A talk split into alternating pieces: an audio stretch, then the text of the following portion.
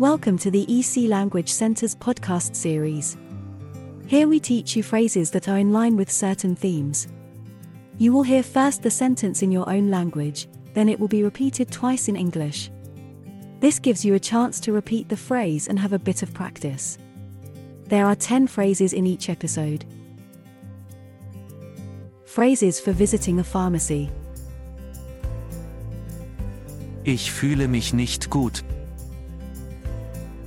I am not feeling well. I am not feeling well. Haben Sie etwas zur Besserung? Do you have something to make it better? Do you have something to make it better? Ich habe eine Allergie. I have an allergy. Have an allergy. Wie viel macht das bitte? How much is it, please? How much is it, please? Können Sie einen Arzt empfehlen? Can you recommend a doctor? Can you recommend a doctor? Die Daten meines Arztes sind. My doctor's details are. My doctor's details are.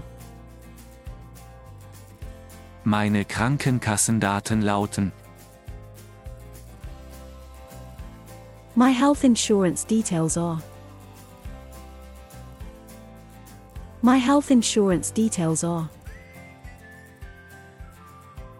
Können Sie bitte dieses Formular unterschreiben? Can you sign this form, please? Can you sign this form, please? Ich habe meine Medikamente zu Hause vergessen, können Sie mein Rezept ausstellen? I forgot my medicines at home. Can you fulfill my prescription? I forgot my medicines at home. Can you fulfill my prescription? Mir gingen meine Medikamente aus. Können Sie mir ein Rezept ausstellen? I ran out of my medicines. Can you fulfill my prescription? I ran out of my medicines. Can you fulfill my prescription?